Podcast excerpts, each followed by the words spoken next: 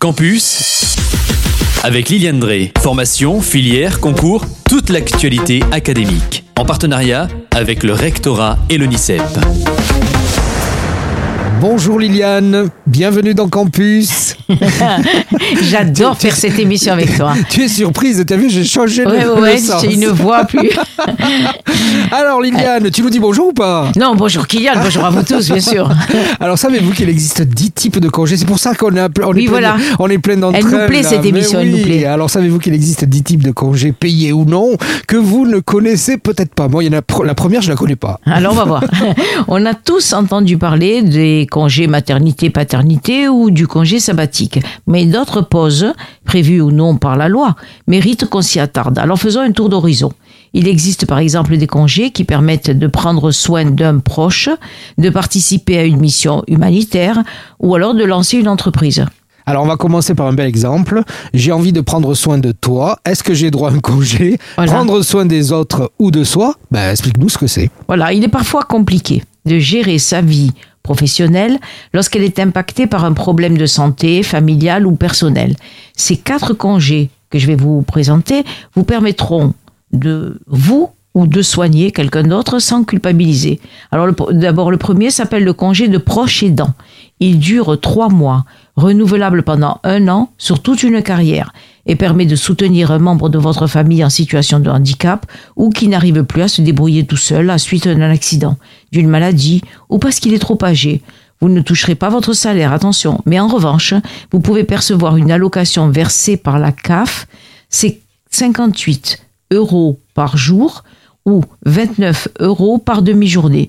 Mais vous pouvez prendre 22 jours maximum par mois. Donc 22 jours à 58 euros par jour dans cette allocation qui est versée par la CAF pendant 66 jours.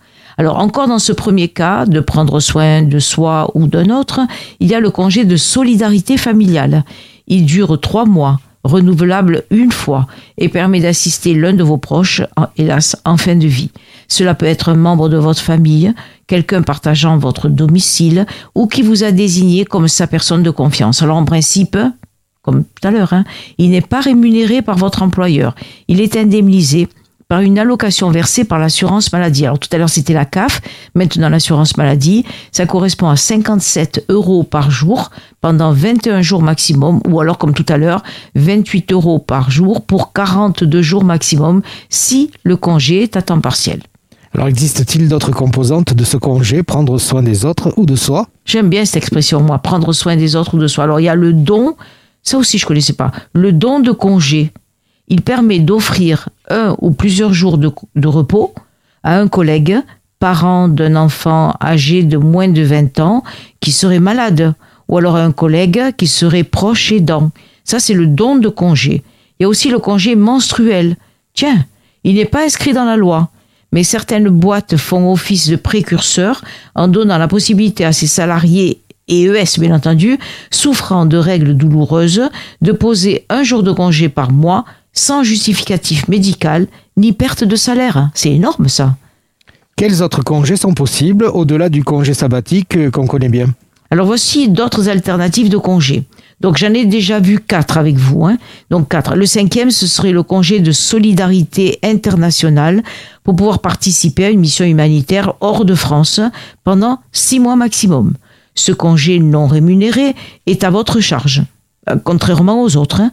Et vous retrouverez votre emploi, par contre, à votre retour. Passons au sixième. C'est ce qu'on appelle le congé solidaire, qui permet de vous engager pendant deux semaines sur vos congés payés dans une mission de volontariat, que ce soit en France ou à l'étranger. Alors Liliane, on va s'en arrêter là si tu veux bien. Il doit en rester 4 ou 5 encore. Vous pouvez découvrir euh, tous ces congés en allant sur le site partenaire, notre Ah, partenaire, Partenaire, tu as raison, Kylian. onicep.fr. Voilà, on a tout dit. On a tout dit et on part en congé très bientôt.